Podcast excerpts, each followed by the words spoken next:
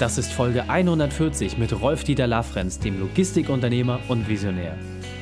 Willkommen zu Unternehmerwissen in 15 Minuten. Mein Name ist Raik Hane, Profisportler und Unternehmensberater. Jede Woche bekommst du von mir eine sofort anwendbare Trainingseinheit, damit du als Unternehmer noch besser wirst. Danke, dass du die Zeit mit verbringst. Lass uns mit dem Training beginnen. In der heutigen Folge geht es um exponentielles Denken. Welche drei wichtigen Punkte kannst du aus dem heutigen Training mitnehmen?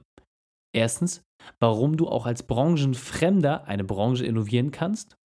Zweitens, wie jeder Unternehmer ganz leicht neue Technologien anwenden kann. Und drittens, was dir die Angst vor der Zukunft nimmt. Dich erwartet eine spannende Folge. Stell dir sicher, dass du sie mit deinen Freunden teilst. Der Link ist reikane.de slash 140. Bevor wir jetzt gleich in die Folge starten, habe ich noch eine persönliche Empfehlung für dich. Der Partner dieser Folge ist jimdo.de slash reikhane. Jimdo ist ein extrem einfaches Baukastenprinzip, um sehr hochwertige Webseiten schnell zu erstellen. Du weißt, ich liebe Dinge, die einfach und funktional sind. Bei Jimdo findest du genau das. Was mich an Jimdo besonders begeistert, dass sie als deutsches Unternehmen mehr als 20 Millionen Webseiten erstellt haben und damit den großen Playern aus Amerika ein Schnippchen schlagen. Es muss also gut sein. Das heißt, egal wie groß dein Unternehmen ist, egal wie schlecht deine IT-Kenntnisse sind, mit Jimdo kannst du ganz einfach eine Website erstellen. Übrigens ist sogar eine Blog-Funktion und ein Online-Shop inklusive. Perfekt also, wenn du beispielsweise online neue Mitarbeiter ansprechen möchtest oder deine Leistung online verkaufen möchtest. Probiere es einfach mal aus. Und speziell für dich als Podcast-Zuhörer bekommst du einen 20% Nachlass auf deine Jahresbuchung. Der Link ist jimdo.de slash reikhane. Schau einfach in die Shownotes. Willkommen, Rolf-Dieter Lafrenz. Bist du ready für die heutige Trainingseinheit? Jawohl. Sehr gut, sehr gut. Dann lass uns gleich starten. Rolf-Dieter, erzähl den Zuhörern noch einmal bitte, was sind die drei wichtigsten Punkte, die wir über dich wissen sollten? Der erste Punkt ist, ich bin Gründer und Geschäftsführer von Cargonex, einer digitalen Transportplattform für Lkw-Transporte. Der zweite, Grund, der zweite Punkt ist, ähm, ich bin leidenschaftlicher Unternehmer. Meine große Leidenschaft ist es, neue Konzepte zu entwickeln und Ideen. Und der dritte Punkt ist, ich bin Hamburger Familienvater, drei Töchter. Ich kann nur Mädchen. sehr gut, sehr gut. Ja, wenn man dann zu Hause nichts mehr sagen kann, weil die Damen immer das Ruder übernehmen, das ist natürlich eine besondere Herausforderung. Deswegen hol uns doch einmal ab, was ist deine spezielle Expertise? Was genau gibst du den Menschen weiter? Meine spezielle Expertise ist es, digitale Innovationen zu entwickeln, zu starten und umzusetzen. Okay. Und ähm, gerade jetzt in der Logistikbranche, was ich bei dir ganz spannend finde, du kommst ja ursprünglich überhaupt nicht aus dem Bereich, du hast früher Medienunternehmen beraten. Hol uns da doch nochmal ab. Was war der Grund, warum du jetzt die Logistikbranche revolutionierst?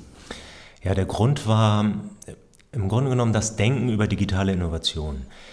Mein Credo ist, ähm, dass man äh, die, äh, die digitalen Technologien vorhersehen kann. Also man kann verstehen, wohin sich die Technologien entwickeln und digitale Technologien werden Geschäftsmodelle verändern und Geschäftsmodelle werden Märkte verändern.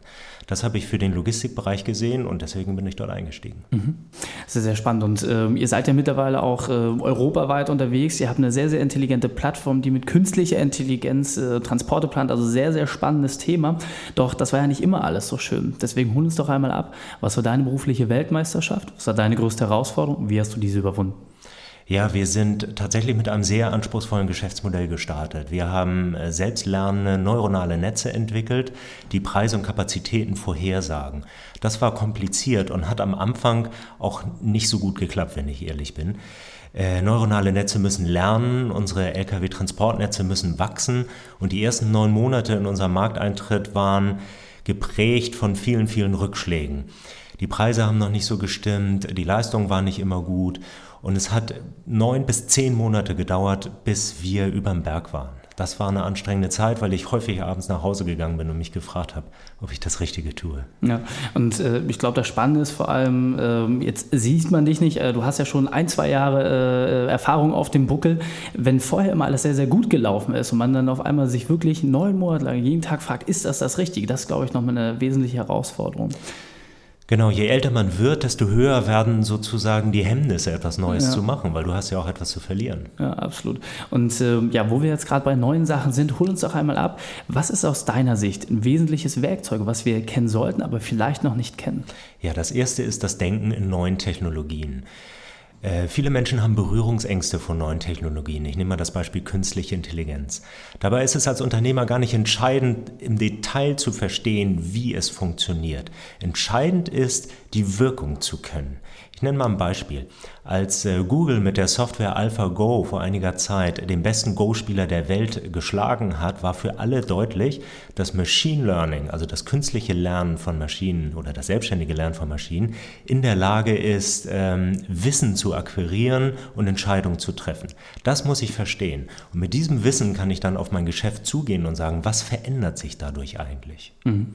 Und äh, du hattest ja jetzt äh, schon einige Beispiele genannt. Ähm, ich glaube, für den Zuhörer ist mal ganz, ganz wichtig, für mich jetzt als Handwerksbetrieb, für mich als Anwalt Zahnarzt, was bedeutet denn das? Digitalisierung hört sich immer so weit weg an, trifft das den Mittelstand überhaupt? Hast du da vielleicht noch mal ein, zwei Beispiele, wie jeder Unternehmer das für sich in seinem Markt auch noch mal besser begreifen kann, was es bedeutet, auch ähm, ja, mit diesen extrem rasanten Technologien umzugehen? Ja. Ähm, ich glaube, die Digitalisierung oder die neuen Technologien werden alle Lebensbereiche betreffen. Ich, ich bleibe mal bei meinem Beispiel künstliche Intelligenz. In allen Bereichen, in dem heute Erfahrungswissen entscheidend ist, also mhm. wo Menschen aus dem Bauch heraus aufgrund ihrer Erfahrung entscheiden, wird es, wird es Systeme geben, wird es äh, neuronale Netze geben, die dieses Erfahrungswissen lernen können und dann in Sekundenschnelle Entscheidungen treffen. In allen Bereichen. Mhm. Das trifft den Disponenten in der Spedition genauso wie den Service-Mitarbeiter am Telefon. Das zweite sind Blockchain-Technologien, also die Möglichkeit, Verträge über das Netz, also rein digital abzuschließen, die absolut sicher sind. Das dritte ist vielleicht 3D-Druck, also die Möglichkeit, im Grunde genommen fast alles individuell zu drucken, was bislang per Hand angefertigt wurde. Davon gibt es noch viele, viele andere Beispiele. Ich mhm. glaube, jeder Bereich ist, ist betroffen. Mhm. Und äh, was ich ganz spannend fand, äh, du hattest ja auch eingangs so ein bisschen erwähnt, das iPhone ist jetzt knappe zehn Jahre auf dem Markt. Die Rechenleistung äh, ist jetzt um ein Vielfaches höher, ich glaube ein Tausendfaches. Ähm, wenn man das jetzt für sich mal begreifbar macht, im privaten Bereich hat man das jetzt gesehen, aber du hast ja da auch nochmal einen wesentlichen Ansatz, das Denken in exponentiellen Kurven. Kannst du das vielleicht nochmal ein bisschen näher legen? Genau, digitale Technologien entwickeln sich exponentiell aufgrund der Rechenleistung, die sich exponentiell verstärkt. Äh, der Mensch denkt aber meistens linear, weil er aus der Erfahrung, aus seiner menschlichen Erfahrung der letzten Jahre heraus denkt. Mhm. Das führt dazu, dass wir Technologien am Anfang überschätzen und dann eher enttäuscht sind in der Entwicklung und mhm. am Ende unterschätzen. Also wer vor zehn Jahren, ich war vor zehn Jahren in einem Expertengremium, das einschätzen sollte, wie sich Facebook oder soziale Netze in der Werbevermarktung entwickeln würden. Und die Experten waren damals alle einig, dass das kein großes Ding sein wird. Mhm. Und am Anfang war es auch kein großes Ding. Die haben am Anfang nur Verluste gemacht. Heute macht Facebook drei Milliarden Dollar äh, Umsatz mit Werbung und eine Milliarde Dollar Gewinn mhm. pro Monat, nicht pro Jahr. Mhm. Also das muss man sich mal ein bisschen auf der Zunge zergehen lassen. Ich glaube, für den Mittelständler hört sich das alles so unglaublich weit weg an. Und äh, ich muss selbst sagen, auch für mich, äh, ne, wenn man sagt künstliche Intelligenz, Blockchain-Technologie, das sind alles Themen, mit denen man sich ja nicht immer unmittelbar beschäftigt. Deswegen kannst du uns vielleicht nochmal abholen, was ist aus deiner Sicht ein gutes Vorgehen, um das Thema Digitalisierung und das Denken in neuen Märkten besser greifbar zu machen? Ja, ich würde mir anschauen, was in meinem Arbeitsbereich, was da für Technologien eine Rolle spielen würden. Und dann würde ich gar nicht so, so viele Gedanken daran verschwenden, wo die heute stehen und wie schnell sie sich entwickeln, sondern ich würde mir einfach vorstellen, was passiert eigentlich mit meinem Arbeitsbereich, wenn diese Technologien ausgereift und wirklich gut funktionieren. Und daraus ergeben sich dann meistens schon umfangreiche Änderungen, neue Geschäftsmodelle.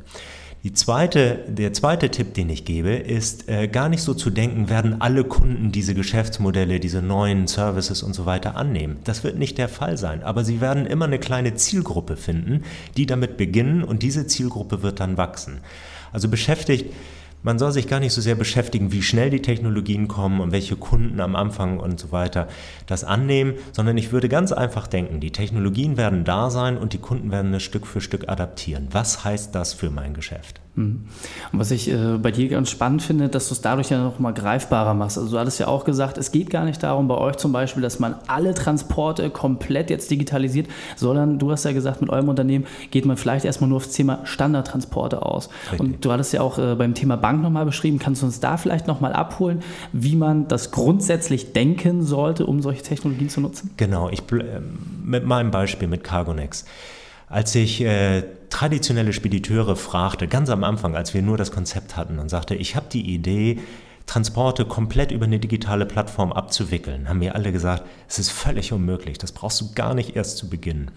Als ich die Frage anders gestellt habe und gesagt habe, wie ist es, wenn ich nur standardisierte Transporte, wenn ich damit beginne, totaler Standard und in einem regional begrenzten Gebiet, dann haben die gesagt, ja gut, das kann funktionieren.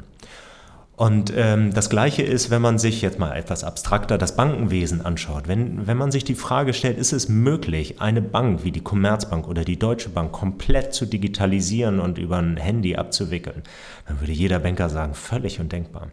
Wenn du dir aber einen Teilbereich rausnimmst und sagst, was ist eigentlich mit dem Thema der Auslandsüberweisung? Kann ich die über eine App abwickeln? Würde jeder sagen, natürlich geht das. Und es funktioniert heute auch schon. Genauso wie wir heute Transporte im Standard über digitale Plattformen abwickeln. Und dann geht man Schritt für Schritt weiter. Wenn du den Standard kannst, dann kannst du auch Kühltransporte. Wenn du Kühltransporte kannst, dann kannst du irgendwann auch Flüssigtransporte und mhm. arbeitest Stück, äh, Stück für Stück weiter durch. Mhm. Also ganz, ganz wesentlich. Also nehmt euch das wirklich nochmal zu Herzen. Das heißt, es geht erstmal darum, so eine Technologie für sich zu entdecken im Markt, zu gucken, wo ähm, gibt es da einen Lösungsbringer und in einem kleinen Segment zu starten, was standardisiert ist, was den Einzelfall abbildet, nicht groß die Ausnahmen berücksichtigt und daraus kann das wachsen. Und ich glaube, das ist ein unglaublicher Vorteil, wenn man sich das anschaut. Ähm, denn ob das der Zahnarzt ist, der Anwalt, ob das ähm, das große Produktionsunternehmen ist, ist es völlig egal. Überall gibt es Möglichkeiten, wo man jetzt mit einer Technologie Dinge lösen kann und dadurch sich selbst als Unternehmen auch nochmal komplett neu erfinden kann. Also das ist ganz wesentlich. Deswegen holen uns auch nochmal ab, wenn wir jetzt dieses Thema für uns anwenden möchten, was sind aus deiner Sicht die drei konkreten Schritte, mit denen wir das leichter anwenden können?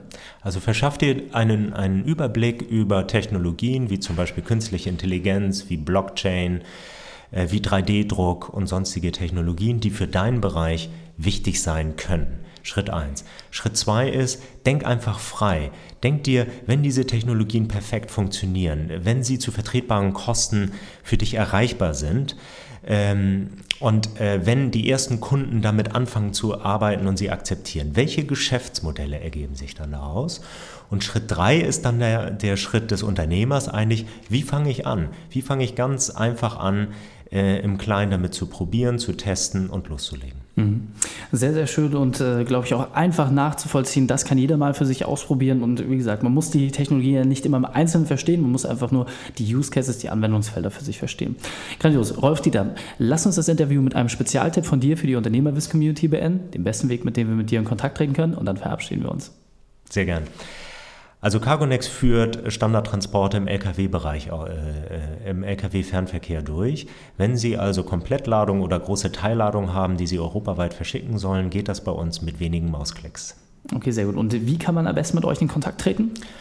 Unsere Kontaktdaten findet jeder auf unserer Website unter www.cargonex.de und dort finden Sie alle alle notwendigen Informationen. Okay, kommt natürlich auch alles nochmal in die Shownotes, damit ihr das sehen könnt. Eine Sache, die ich ganz, ganz äh, spannend fand, ähm, bei euch geht es ja nicht nur darum, einfach wirtschaftlich intelligenter zu denken. Du hattest ja gesagt, die Auslastung bei LKWs ist insgesamt gar nicht so hoch. Kannst du das nochmal ganz kurz in Zahlen runterbrechen oder das Beispiel nennen, was ihr im Transportmarkt eigentlich gerade auslöst? Ja, im Lkw-Fernverkehr sind 40 Prozent der fahrenden Kapazitäten leer. Äh, vieles davon hängt natürlich an logistischen Strukturen ab, aber einiges davon lässt sich durch bessere Planung ähm, ähm, optimieren. Wenn wir so weitermachen, wie wir angefangen haben, werden wir die Leerkapazitäten im Lkw-Fernverkehr deutlich verringern können. Das führt zu weniger Verkehr auf den Straßen, aber noch wichtiger, das führt zu weniger Treibhausgasen, weil jeder Sattelschlepper verbrennt etwa 30 Liter Diesel pro 100 Kilometer. Also wirklich Wahnsinn, welchen Impact das hat und vor allem ähm, der ganze Lkw-Markt wächst ja drastisch. Also das hattest du ja im Vorfeld auch gesagt. Das wird eigentlich noch viel, viel mehr und ihr seid quasi die Gegenbewegung, die das entsprechend durch intelligente äh, Systeme dort löst. Sehr gut. Rolf Tilber, vielen, vielen Dank, dass du deine Zeit und dein Wissen mit uns geteilt hast. Ich freue mich auf das nächste Gespräch mit dir. Sehr gern. Danke. Die Shownotes dieser Folge findest du unter reikhane.de slash 140. Alle Links und Inhalte habe ich dir dort zum Nachlesen noch einmal aufbereitet. Vergiss nicht, speziell als Podcast-Hörer bekommst du 20% Nachlass auf deine Buchung bei Jimdo. Nutze das also, denn das Angebot ist bis zum Jahresende limitiert. Drei Sachen noch zum Ende. Zum Abonnieren des Podcasts besuche mich auf reikane.de slash podcast. Wenn du mehr erfahren möchtest, schau bei Facebook oder Instagram vorbei. Und drittens, bitte bewerte meinen Podcast bei iTunes. Danke, dass du die Zeit mit uns verbracht hast. Das Training ist jetzt vorbei. Jetzt liegt es an dir. Und damit viel Spaß bei der Umsetzung.